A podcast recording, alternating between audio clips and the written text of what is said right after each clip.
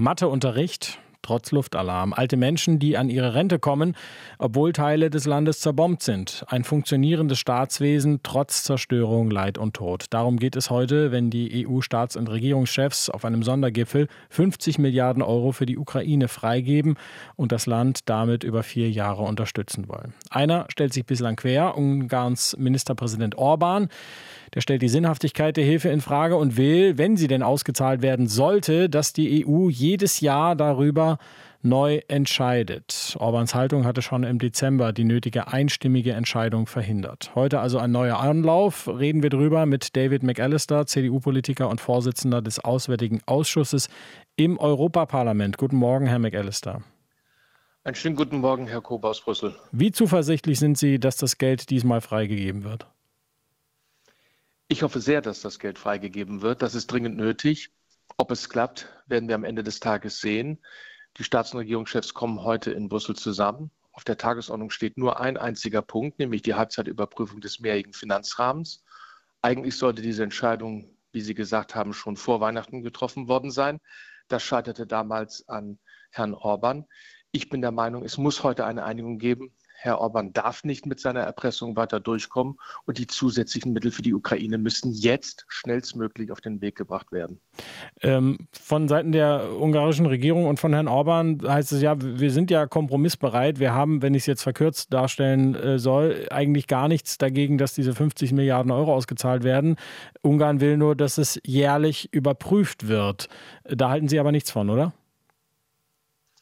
Davon halte ich wenig, denn wir brauchen Verlässlichkeit und Planungssicherheit für die Ukraine. Die Ukraine kämpft ums Überleben und wir müssen jetzt der Ukraine in allen Bereichen in dieser nicht einfachen Phase weiterhin die Unterstützung geben.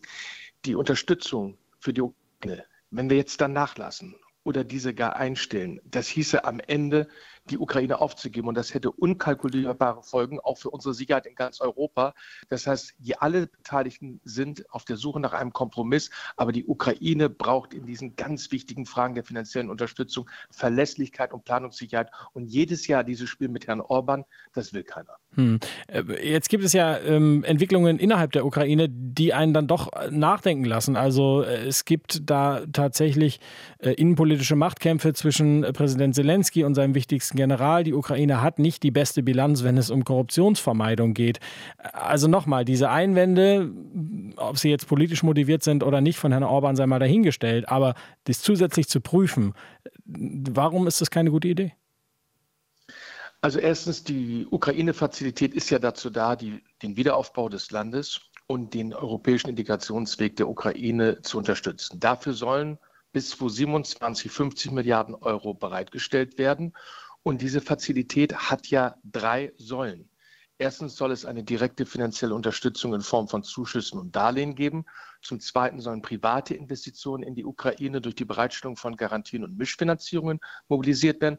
Und zum Dritten soll es Hilfen und Programme für den Aufbau der Zivilgesellschaft geben. Und all das ist ja auch, unterliegt ja den Kontrollen der Europäischen Union. Hm. All das ist ja ausberaten. Hier geht es doch um etwas anderes. Herr Orban will im Mittelpunkt stehen. Herr Orban will seine politischen Spielchen machen. Ich finde, er hat sie jetzt lang genug gespielt. Und deshalb finde ich es auch richtig, dass die Kommissionspräsidentin angekündigt hat, dass es notfalls heute auch zu einer Einigung von nur 26 Mitgliedstaaten geben könnte, also ohne Ungarn.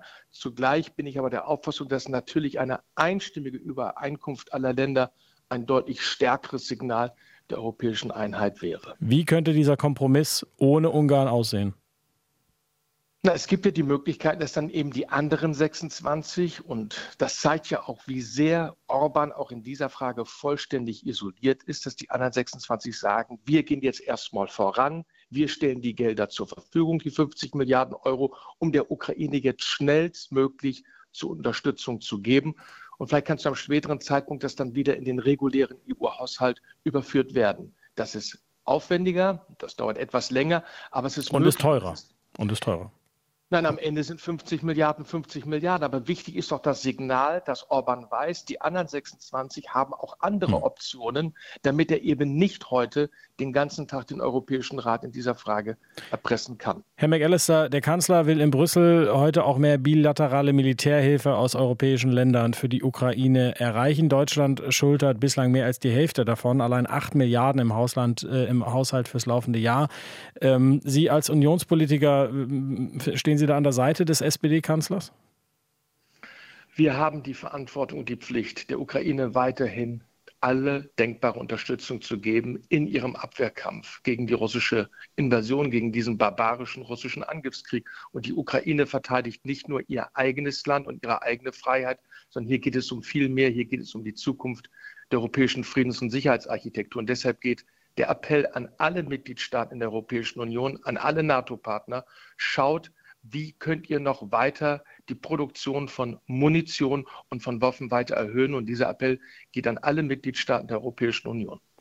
Das sagt der CDU-Politiker David McAllister. Er ist Vorsitzender des Auswärtigen Ausschusses im Europaparlament. Ein EU-Gipfeltreffen will heute 50 Milliarden Euro Finanzhilfe für die Ukraine freigeben, wenn denn Herr Orban mitmacht. Herr McAllister, vielen Dank für Ihre Zeit heute. Vielen Dank, Herr Kober. RBB 24 Inforadio vom Rundfunk Berlin-Brandenburg.